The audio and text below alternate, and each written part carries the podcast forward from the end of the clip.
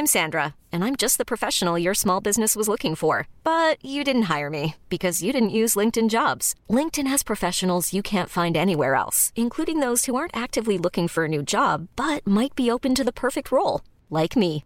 In a given month, over 70% of LinkedIn users don't visit other leading job sites. So if you're not looking on LinkedIn, you'll miss out on great candidates like Sandra. Start hiring professionals like a professional. Post your free job on linkedin.com/achieve today.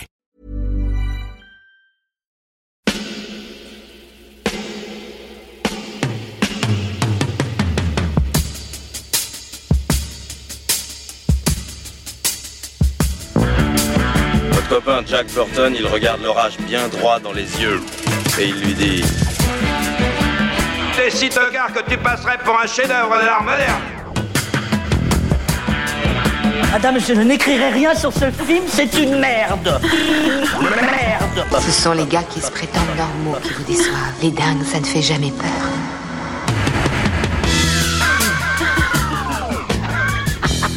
Elle nous connaît dans les coins, la frangine. Salut, c'est Clémence. Bienvenue dans Sale Temps pour un film, le podcast qui fait la pluie et le beau temps sur le cinéma. Chaque semaine, on se retrouve pour vous parler de la sortie du moment. Ici, on traite les films en profondeur, donc pour ça, on est bien obligé de spoiler. Si vous n'aimez pas ça, allez d'abord voir le film et revenez nous écouter quand ce sera fait. À mes côtés cette semaine, prêts à mettre le feu si le film ne leur plaît pas, ils n'hésiteront pas à l'incendier. J'ai le plaisir de retrouver Eric, Salut Clémence. Julien Salut Clémence. et Stéphane. Salut Clémence. À la technique, plus pompier que pyromane, il garde malgré tout le feu sacré. Promis, j'arrête les blagues pourries après. Salut Alain. Salut Clémence.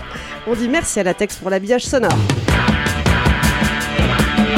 Et puis on ne le dira jamais assez, nos émissions existent avant tout grâce à toutes les auditrices et les auditeurs qui nous écoutent et nous soutiennent. Pour qu'on reste indépendant et qu'on arrive à en vivre, on a besoin de vous. Donc n'attendez plus, pour nous soutenir, rendez-vous sur patreon.com ou tipeee.com, mot-clé Capture Mag. Cette semaine, des super pouvoirs en veux-tu en voilà. Pyrokinésie, télépathie, télékinésie. Non, non, vous n'êtes pas dans le dernier Marvel, mais dans la dernière production signée Blumhouse. On y découvre Charlie, gamine de 11 ans, traquée avec sa famille par une agence gouvernementale qui en veut à ses extraordinaires facultés. Bah oui, maîtriser le feu, ça ferait une super arme de destruction massive. Les fans de Stephen King l'auront reconnu, il s'agit d'une nouvelle adaptation de son roman intitulé Charlie. Bon, c'était pas trop dur à reconnaître. Un roman déjà adapté sur grand écran en 1984 par Mark L. Lester. Pour cette version de 2022, c'est le réalisateur Keith Thomas qui s'y colle. Il s'était fait connaître en 2019 avec The Vigil, un long métrage horrifique au concept basé sur la religion juive. Sorti aux États-Unis au mois de mai, à la fois en salle et sur la plateforme de streaming Peacock, Firestarter débarque dans les salles françaises ce mercredi 1er juin. Alors, c'est quoi votre météo, les garçons? Euh, je sais plus, je me, je me souviens plus. euh, je me souviens qu'il pleuvait quand, quand j'ai vu le truc, mais sinon je, je ne me souviens plus. De la pluie. Eric Bah, c'est très très très très plat.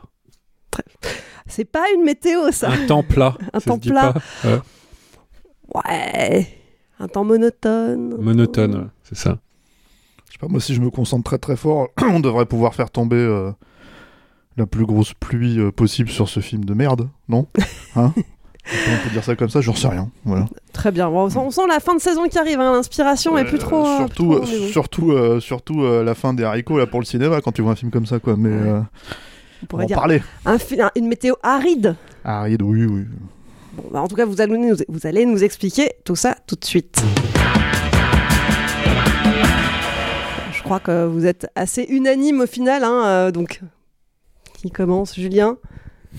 Oui, si tu veux. euh, ouais, c'est nul. Il y a, il y a rien. euh, Il y a, il y a Allez, pas, salut. il y a rien. Il se passe rien. T'as l'impression qu'il se passe rien. T'as l'impression qu'il n'y a vrai, pas ça. de scène, il n'y a pas de FX, il n'y a pas de, je sais pas moi, il y a rien là-dedans. Enfin, c'est incroyable quoi. euh, à quel point ce film est dépouillé euh, dans le pire sens du terme. hein, vraiment. euh, euh, y a, c'est pas du tout incarné. Moi, j'ai un gros problème avec Zac Efron. Je trouve que ce mec, il, euh, j'ai pas, j'arrive pas à me dire qu'il existe en fait, ce mec. Euh, surtout que là, il doit, euh, euh, on va forcément parler de Stephen King et puis de son roman, et euh, là, il doit incarner un, ben, un homme du peuple, enfin le, héros archétypal en fait de Stephen King et tout.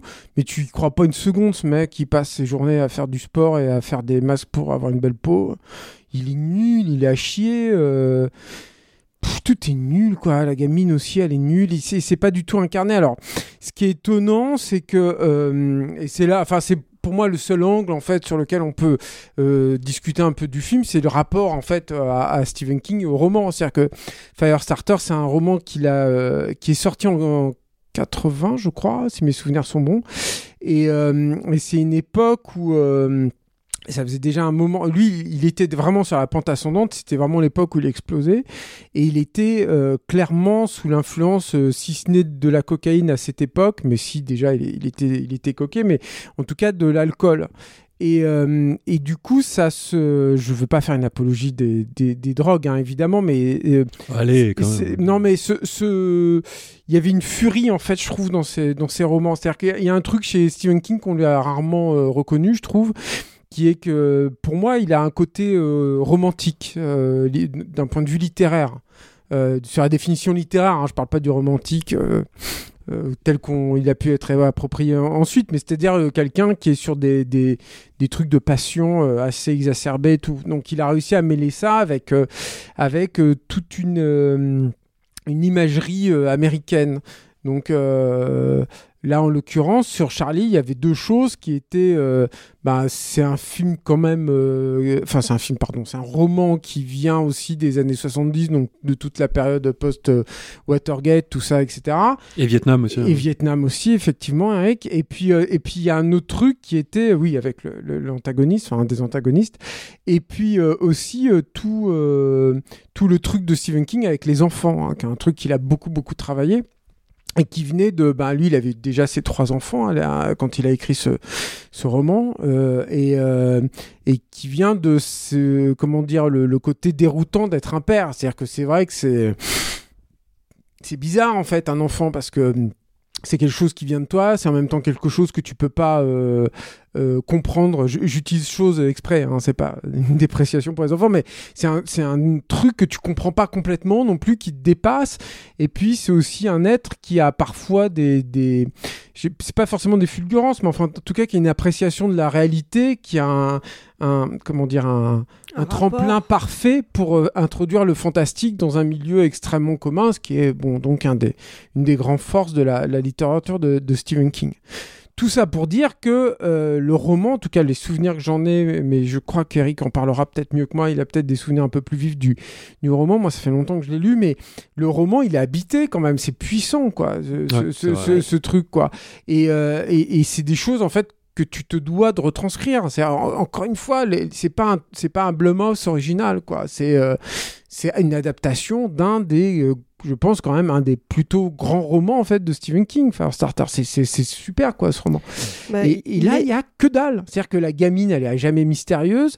T'as le rapport entre le père et la gamine qui, qui est, mais alors, moi je trouve, mais alors, totalement inexistant. Il y a même pas de complicité. Ils- J'ai l'impression qu'ils ont. ils- ils- C'est un film, t'as l'impression qu'ils ont déposé les armes euh, avant même d'avoir essayé quoi que ce soit. Enfin, c'est incroyable. Je sais même pas comment ça. Alors, je sais que le film a eu une, euh, une production assez compliquée. Euh, euh, il y a eu plusieurs euh, cinéastes qui étaient euh, rattachés à ça. le scénariste là, qui va Goldman, là, qui était aussi.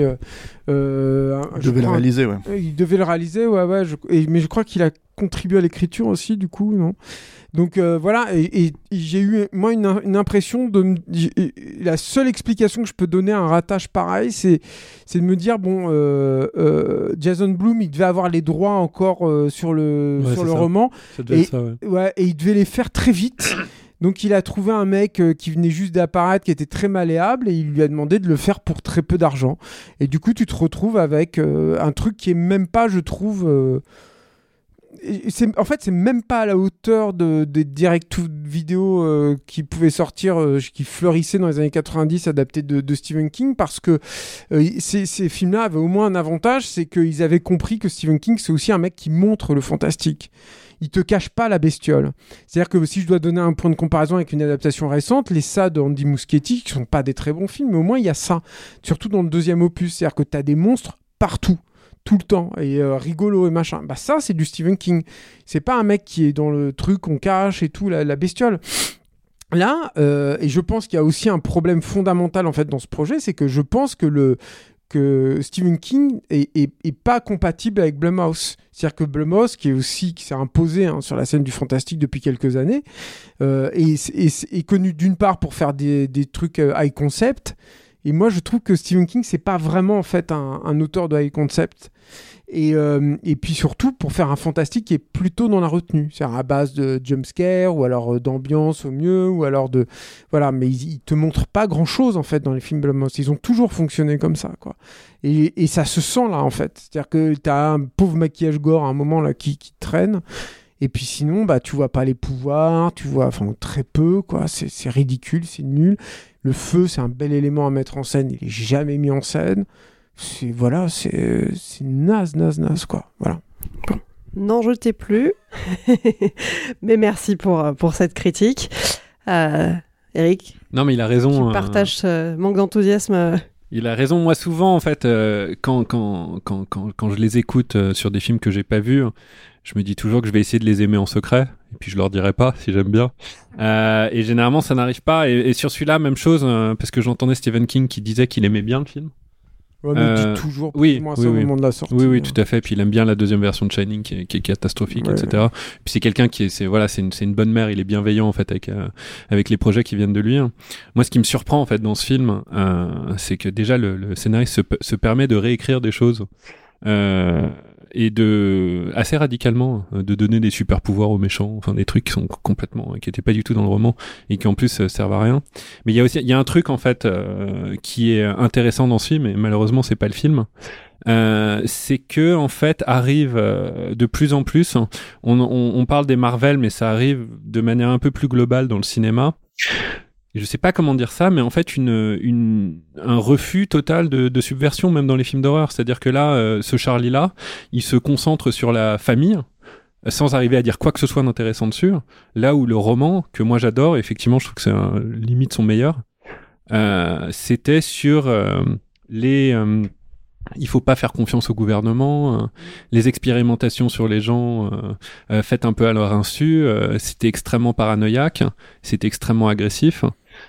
Euh, Et ce qui, si je peux rebondir juste là-dessus, Eric, et je te laisse en- ensuite, Ouais, ouais.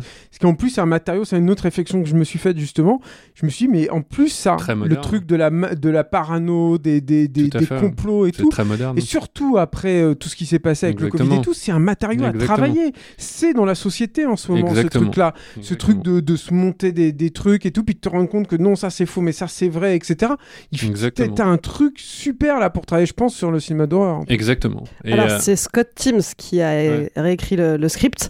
Euh, Scott Teams qui a travaillé notamment sur le script de Halloween Kills qu'on avait traité euh, cet hiver et dont on n'était pas très fan non plus. Oh, mais Halloween Kills, c'est un chef-d'œuvre à côté de ce film. hein. Et en fait, toute cette thématique-là dont on parle, il faut savoir qu'elle est expédiée dans, les, euh, dans la minute et demie de générique. Et donc après, il reste plus rien en fait. Parce que. Que c'est des scènes coupées. Ouais, ouais, non, non, mais clairement, là, quand tu disais que euh, il y, a- y avait peut-être des problèmes de droit sur ce film, en fait, c'est le premier truc qu'on se dit euh, dans ce film, c'est qu'en fait, euh, il y a eu des problèmes de droit et de budget, parce qu'il y a beaucoup trop de têtes qui parlent, il y a beaucoup de trop de, de scènes dans des apparts où les gens se regardent. Enfin, c'est c'est pas du tout Firestarter. C'est, un- je pense que c'est un petit peu une catastrophe industrielle ce film. Et là, j'aimerais bien avoir l'avis des, des, gens qui nous écoutent, parce que quand quand je les lis, moi, je fais attention à ce qu'ils à ce qu'ils postent. hein. Quand je les lis, ils sont quand même bah voilà, enfin bon, ils, ils ont, ils sont quand même très très cinéphiles, et je pense que ce genre de film là, qui est complètement, euh, qui est complètement aseptisé, ça va pas du tout passer euh, auprès de, de cette audience là, quoi, du tout. Donc euh, si vous pensez qu'on est trop dur, euh, parfois aussi, voilà, euh, je pense que sur ce film là, je pense que vous allez plutôt être d'accord avec nous, parce que c'est, il est vraiment très très problématique ce film. Et ce problème de budget aussi un souci parce que c'est aussi du grand spectacle Firestarter. Ah ouais, ouais clairement. Et euh, il y a, tu vois, le film de, de Lester est pourri, hein. Non, mais c'est clairement. naze. hein. J'allais vous demander, vous l'avez vu le film Oui, bien? sûr, mais c'est c'est de la merde. hein. Mais il y a un tout petit peu plus de spectacle, au moins, à la fin. Mais clairement. Je veux dire, elle envoie des vraies boules de feu, des vrais machins et tout. Et il faut se souvenir que c'était un projet auquel était attaché Carpenter. hein, après The Thing, Euh, on en a parlé dans l'excellent euh, podcast que je vous invite à écouter, qu'on a fait de, Permet- de capture. ouais. Permettez-nous de nous citer. Voilà, permettez-nous de nous citer, mais, mais c'était à l'époque, quand il était attaché, Carpenter, c'était un très gros budget, hein, Firestarter. Et c'est pas un hasard, c'est parce que tu as besoin aussi de ce budget-là pour parce qu'en fait c'est Akira avant l'heure en fait Voilà, il y a un truc comme ça Et c'est Fury aussi de De Palma. C'est- vraiment ces voilà. deux, deux, euh, deux œuvres qui sont assez similaires. Ouais. qui commence dans, le, dans la cellule familiale pour atteindre des proportions dantesques à la fin. Apocalyptique, vraiment. Charlie, elle, Exactement. déf- elle défonce une ville entière quasiment. Exactement, Enfin, on est- on est d'accord. c'est pas une ville, mais voilà. Et, et, et, et là, elle défonce, euh, je sais pas moi, un, Un un chat. papier peint. C'est ça. Un chat, ouais. un chat, ouais, c'est ça. C'est ça. Oui, oui, c'est clair. euh, Charlie, c'est le chaos rampant à la fin. C'est très important euh, de, mettre ça en scène pour comprendre ce qu'est le personnage et à quel point en fait c'est quelqu'un qui est qui est brimé en fait pendant toute l'histoire et qui explose à la fin. Et là, bon, non seulement la fin est Qui nulle, en- devient un vrai monstre aussi. et qui devient un monstre contre exactement. tout le monde, Ouais, ouais. y compris contre. euh, Exactement. Et là, ils se permettent de tout réécrire à la fin. Ça n'a ni queue ni tête. Euh, ouais, c'est vraiment. euh, c'est dommage. C'est dommage. Moi, j'aurais bien voulu aimer. J'ai essayé. hein. Vraiment envers et contre tout. Et juste, j'y arrivais pas. Quoi. Juste pour nous faire chier. C'est ça. Je me suis dit, tiens, mais ça se trouve, ça se trouve, c'est un peu Bergmanien. C'est tout- tout- toutes ces toutes ces têtes qui parlent là, tout le temps, euh, ce refus de l'action et tout. porte. Et, et j'y- suis pas arrivé. Non, non, non. non. Stéphane, toi, t'es d'accord avec ça? Ouais, bah évidemment. Alors tout le monde, euh, mes deux comparses sont passés avant moi, donc euh, je, vais forcément euh, continuer à tirer sur l'ambulance. Moi, je connaissais pas trop le roman, mais je connaissais évidemment le film original. J'ai pas lu le roman.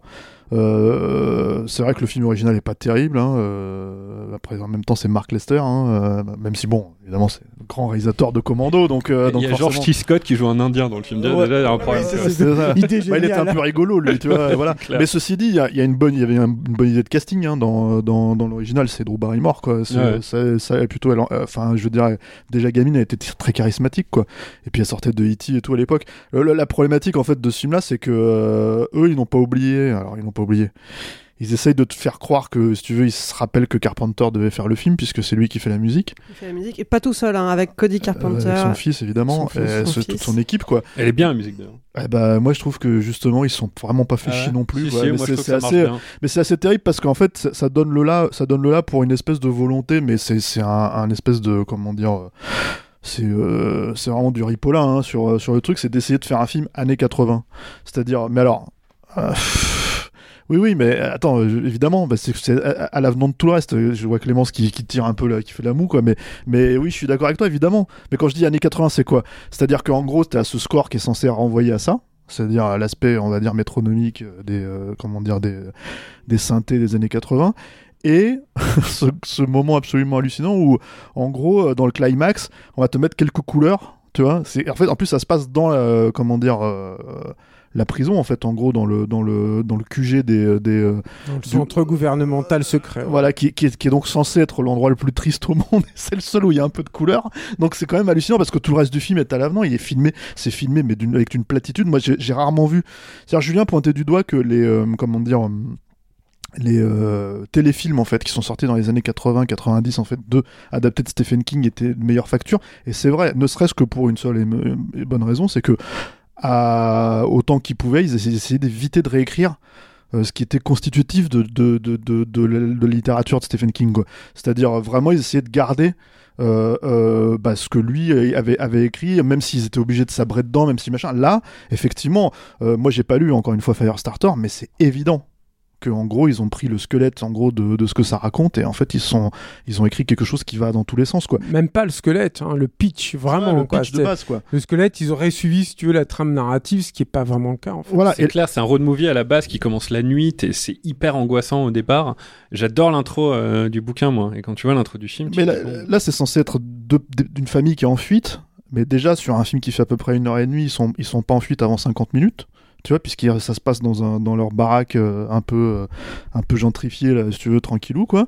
Euh, surtout ensuite, euh, le, bon, moi, je, je- vraiment, enfin, au-delà euh, du fait que ce soit un des films les plus euh, dégueulasses visuellement que j'ai pu voir en fait ces derniers temps, quoi, ça, ça, ça en dit long, quoi, mais vraiment avec des plans flous, avec, euh, avec euh, t'as l'impression qu'en fait il y a eu deux prises et basta, et on remballe et on, et on voilà, ça t'as l'impression que c'est jamais rattrapé à l'étalonnage, enfin c'est vraiment visuellement c'est dégueulasse, c'est d'une pauvreté absolument affligeante.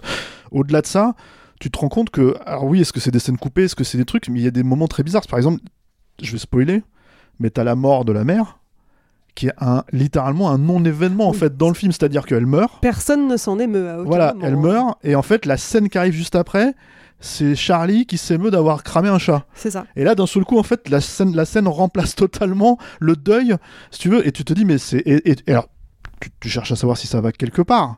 Si tu veux, est-ce que c'est euh, est-ce que c'est une manière de non rien du tout. Tu vois, je- moi je me suis dit c'est les scénaristes qui ont essayé de tu vois de de, de, de gruger avec ça. Non, pas du tout. C'est juste en fait euh, ils ont oublié. Ils ont oublié que la mère était morte et donc du coup en fait ils font pas la scène qui va avec. Et après, ils en reparlent comme si de rien n'était. oui, Voilà, euh, c'est ça. Et, et la gamine, en fait, la scène d'après, hein, elle est en train de se balader dans un champ, en train de rigoler, quoi. C'est la scène d'après. La mort de sa mère, tu vois, après avoir fui. Donc là, tu te dis, mais on- enfin, vous en avez rien à foutre de ce film, en fait. Vous en avez rien à foutre de ce que vous racontez, c'est pas possible, quoi. Et il y a le personnage de Zac Efron qui fait une blague LGBTQ friendly aussi, parce qu'à un moment le chat est mort, il dit euh, ah, I don't know if he was a he or a she or a they. Ouais, ouais. complètement, tu te dis mais de quoi vous parlez les Ouais, gars là Ouais, mais- Charlie là. Mais tu vois, c'est- tout le truc de Zac Efron, c'est-à-dire que bon, on, on en a fait des gorgées chaudes sur euh, comment il s'appelle, euh, sur Jared Leto. Dans cette émission, hein, on, lui a, on lui a quand même taillé un beau costard, quoi. Euh, mais euh, Zac Efron, c'est la version baraquée, quoi. C'est la version, euh, la version, euh, comment dire, surfeur, surfeur californien, quoi. C'est vraiment ça, quoi. Et du coup, Timothée Chalamet aussi, pas, pas très différent. Ouais, ouais, mais c'est du, enfin c'est quelqu'un que tu peux pas tu peux pas utiliser. Enfin, j'ai conscience qu'il y a une frange de fans avec Haiku Musical, tous ces trucs-là, etc., etc. hein.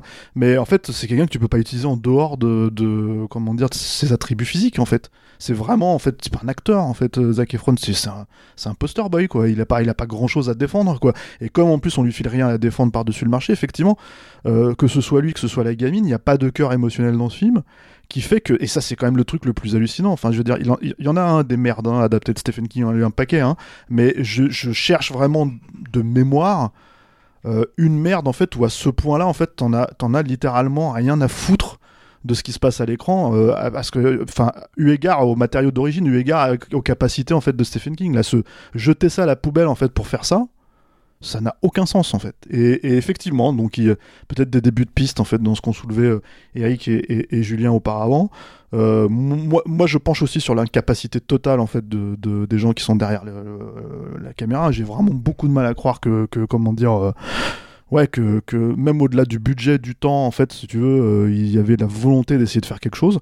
L'utilisation des pouvoirs enfin c'en est là quoi. C'est à dire que en gros on n'est même pas dans une approche minimaliste c'est-à-dire on n'est même pas là-dedans, c'est-à-dire qu'à chaque fois qu'elle va faire cramer un truc, c'est juste, euh, en gros, c'est un espèce de halo euh, euh, de comment dire de réverbération. en Ouais, fait, c'est même pas le filtre sur After Effects. c'est ça, c'est ça. C'est les en trucs fait, que tu trouves les YouTube précalculés sur écran vert, que tu peux incruster facilement. quoi. C'est aberrant. entre le fait foireux et, et- et en gros, je sais pas, le plus petit des, des, des- le plus le plus chiche en fait des Kamehameha de, dans, dans Dragon Ball quoi. J'en sais rien. Enfin, c'est des trucs, tu vois. Donc c'est vraiment c'est rien, c'est rien.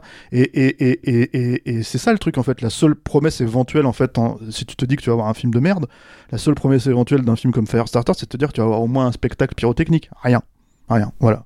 Donc euh, bon, enfin c'est c'est euh, je pense que c'est presque avec Morbus, ça doit être le pire film qu'on a qu'on a traité depuis ce début d'année, quoi. Enfin, de- depuis 2022, quoi. Mais En plus, ce qu'on cherche là-dedans, c'est pas du tout. euh, Vraiment, je suis sincère, c'est pas du tout une même une, une perfection ou une tenue, c'est un peu de passion. Et en fait, ces films-là, ils sont dépourvus de toute passion. Donc c'est très très triste quand on aime vraiment le matériau original. Oui, et puis voilà, hein, c'est ça. c'est- C'est-à-dire que ce qui est très dur, et là, euh, bon, moi, encore une fois, je connais pas la BD, le comics Morbius, mais ce qui est, ce qui est rude là, là où c'est bien pire, je trouve, c'est que t'as. euh, comment dire, t'as. Déjà, je ne vois pas qui peut être contenté par ça. C'est-à-dire que sur Morbius, je me dis un mec qui a jamais vu de blockbuster de sa vie et qui machin et tout bourrivant. Genre, c'est les, c'est les visiteurs, quoi. Ouais, c'est ça, voilà, bon, ils y arrivent avec du passé et tout, ça, bon. euh. Mais là, je pense que, tu vois, voilà, les visiteurs, là, Jean Reno et puis Christian Clavier, là, euh, Jacouille et, euh, et machin, ils arrivent, ils voient Firestarter, ils se disent, mais c'est horrible cette invention au cinéma. Arrow sur la cabine de, de projection, ils détruisent tout. et ils auront raison, c'est ça qui est, c'est ça qui est terrible, quoi, tu vois. Ça, c'est. mal. Montjoie- Je- je suis en train- Saint-Denis. voilà, je suis en train de visualiser la scène. Mais non, non, mais et et et et, puis le truc, c'est que surtout, encore une fois, c'est adapté de Stephen King et encore une, et pas d'un de ses romans, par exemple récents, qui, qui sont plus faibles ou des trucs comme ça. Non, c'est c'est c'est Starter, c'est c'est c'est pas dégueu quoi. Donc euh, Bah, c'est quand même Ouais, un, un c'est- roman qui a été euh, numéro 1 en première place sur la liste des best-sellers du New York Ouais, Times. bah, euh, comme tous les Stephen King de cette époque-là. Mais, Oui, mais, mais- mais, mais si tu veux, c'est pas ça. Si tu veux, le truc, c'est. Enfin, au, au moins, l'avantage, je vais te dire, c'est que cette adaptation-là, elle sera complètement oubliée. Elle est déjà oubliée. Elle est pas sortie, mais elle est déjà oubliée. Et, euh, et, euh, et tu pourras refaire une belle adaptation de. de Ouais, mais bon, s'il faut attendre 40 balais euh, déjà 40 ans avant que ça arrive, ça c'est une chose. Ensuite, l'autre truc qui est vraiment étonnant, c'est que euh, Julien les a cités tout à l'heure, les nouvelles versions de ça, euh, c'est des succès. C'est des succès énormes en fait. Donc tu pourrais au moins te dire que ben, on va peut-être mettre un peu d'argent là-dedans pour essayer de, faire en sorte que que que, ben, on ait quelque chose qui tienne à peu près la route quoi. Et en fait pas du tout. C'est ça qui est vraiment étonnant quoi. C'est euh, c'est euh, c'est euh, Ouais, ouais, moi je, pense vraiment qu'il y a une vraie problématique d'incompétence, de passion comme dit, euh, comme dit Eric, mais d'incompétence aussi totale, quoi. C'est-à-dire, euh, moi le mec là, si je vois son nom sur un autre générique, je j'y vais pas, quoi. Thomas. Je, ah ouais, je me barre en courant, quoi. Tu l'auras oublié. Voilà. Alors, il- non, non, il je vais essayer de me un rappeler. Je, sais, j'essaye de voir un petit peu dans les, dans les trucs. Ah, c'est le réalisateur de Firestarter. Ah il, a, il a quand même dit qu'il réfléchissait à une trilogie euh, Firestarter. C'est vrai? Ouais, un 2, un 3. Quoi? Mais Il y avait un 2 hein, qui était sorti. euh, C'est vrai. Et d'ailleurs, je au voulais début le voir. des années 2000, ouais, Ouais, où elle était grande, Charlie, tout ça. Bref. Bon, finalement, si vous voulez voir euh, l'histoire d'une ado qui apprend à maîtriser des pouvoirs un peu surnaturels, vaut mieux voir euh, Red Alert. Oui, ah, carrément. C'est vrai. Ça, c'était dernier, vraiment euh, très bien, Red Alert. Alerte rouge. Alerte, Alerte rouge. rouge. Alerte rouge, Non, on, a- on avait si- enregistré un podcast, faut le dire, parce que c'est quand même un peu dans l'histoire ouais. secrète de, de Sale. Temps pour un film. On avait enregistré un podcast qui a été littéralement bouffé Ouais. par la machine. Et on n'a jamais pu le diffuser. Et c'est con parce qu'on avait bien aimé. Oui. Parce qu'on nous reproche tout le temps de pas aimer les films, mais on avait bien Non, aimé. c'est super, donc, hein. euh, Alerte donc voilà. Donc voilà, donc allez voir plutôt euh, Alerte rouge. Et si vous voulez voir une adaptation récente de Stephen King qui est pas dégueu, moi je conseille Doctor Sleep quand même. Il y a des trucs dans Doctor Sleep pour le coup vraiment terrifiant. C'est pas terrible, il y a plein de, de trucs un peu voilà, mais au moins il tente plein de choses et il y a des choses qui sont vraiment. euh, Il y a une scène en particulier qui est vraiment euh, dérangeante profondément quoi et dérangeante à la Stephen King quoi. Donc euh, voilà. Doctor Sleep. Ouais, c'est la suite de Shining qu'il avait écrit. C'est aussi une adaptation d'un de ses romans. Et moi, ça n'engage que moi, et c'est un peu à l'ouest, mais euh, si vous voulez voir une adaptation réussie euh, d'un roman français où il y a de la passion, bah moi je trouve qu'Illusion perdue, c'est très bien. Donc euh, je vous le conseille. C'est complètement à l'ouest. Ouais, c'est complètement à l'ouest, mais bon, euh, au moins il y a de la passion là-dedans, moi j'étais content. Au moins, vous partez avec votre lot de recommandations. Et puis, si malgré tout ça, vous voulez vous faire votre propre avis, Firestarter est sorti en salle ce mercredi 1er juin. C'est la fin de cette émission, ça veut dire que c'est le moment du répondeur. Vous avez vu Firestarter et vous avez des choses à dire, ça tombe bien, on a très envie de vous entendre, même si vous n'êtes pas d'accord avec nous. Surtout si vous n'êtes pas d'accord avec nous. S'il y a quelqu'un parmi nos auditeurs, au moins une personne qui a apprécié ce film, s'il vous plaît, faites-le nous savoir. Pour ça, c'est très simple, enregistrez un message vocal et envoyez-le sur notre mail saltant pour le répondeur à gmail.com. On le passera dans la prochaine émission. La semaine dernière, on vous parlait de Top Gun Maverick. Alors vous, qu'est-ce que vous en avez pensé? On écoute ça tout de suite. Bonsoir l'équipe de capture, ici votre captain speaking. Bon, sincèrement, c'était euh, un beau nanar des 90s, merci Tom Tom. Il y a des gros problèmes de scénar, il y a des poncifs et tout, mais sincèrement, quel plaisir d'avoir des belles images iconiques, euh, du cinéma un temps soit peu correct et spectaculaire, euh, plaisir aussi du retour de Val Kilmer, euh, plaisir d'un bel hommage à la première partie de carrière de Tony Scott. Non, franchement, c'était c'était pas mal quoi. Puis ça donne envie de le revoir. La BO pareil, bah bien boost, bien reboosté par Hans Zimmer. Enfin, voilà, c'était vraiment la Madeleine de Proust, bien revisité. Même si je suis pas un grand fan du premier Top Gun, là c'était vraiment de la bonne nostalgie et c'était, ça faisait du bien. Salut la team Capture, je profitais juste de ce message pour faire un gros bisou à Julien Charpentier, que je prends un immense plaisir à, écouter euh, dans les diverses émissions, euh, notamment dans Steroids où il a intervenu plusieurs fois. Moi perso, je le redécouvre après beaucoup d'années, puisque ado, euh, j'ai beaucoup regardé Game One, et il intervenait sur cette chaîne dans une émission où, il présentait des films. Ce qui m'a fait découvrir, c'est des choses que je chéris encore aujourd'hui. Je le remercie énormément, et quand je vois la qualité de ses interventions au sein de vos émissions, je, je suis d'autant plus heureux, donc euh, voilà. Je suis pas vraiment d'accord avec ce que dit Stéphane sur le fait que ce soit un film sur Top Gun. Moi, je pense que c'est vraiment une suite de Top Gun, même s'il y a beaucoup trop de références euh, au style de Tony Scott. Mais c'est pas une legacy quel, c'est vraiment une sequel. avec ben, euh, d'autres enjeux, un peu mieux maîtrisés que le film de Tony Scott parce qu'il y, a une- ben, y a une histoire du coup. Même si c'est pas ouf et euh, même si on aurait préféré que Tom Cruise ben, à la fin soit pas aussi un but de lui-même dans le sens où il faut qu'il soit quand même au centre du film et qu'il finalement ne passe pas le relais, ça je suis d'accord. Après non franchement ça reste un bon, très bon blockbuster. Mollo Mollo Mollo live sur Top Gun 2. C'est un film kitsch, a une histoire inintéressante. On passe là-dessus parce qu'en fait, euh, on n'est pas venu voir ça, on est venu voir du dogfight et du dogfight, on en a. Kozinski se démarque euh, de Tony Scott euh, par ses plans euh, en grand angle sur les acteurs qui se prennent des jets dans la gueule. C'est pas mal au début. Il y a quelques gros plans qui ont vraiment de l'intérêt. Mais bon, tu sens quand même un peu que c'est la seule trouvaille qu'il ait, euh, même si bon, il y avait il y avait quand même quelques passages assez intéressants sur les sur les séquences d'entraînement, les manœuvres, etc. J'aurais aimé en voir un peu plus, voir quelque chose qui qui qui qui, qui dépasse ou qui égale euh, à du à du Macross zéro hein, que je recommande à tout le monde. Enfin bon, c'est pas grave. On y va quand même. Hein, et puis on attend gentiment James Cameron et George Miller. Allez, bisous.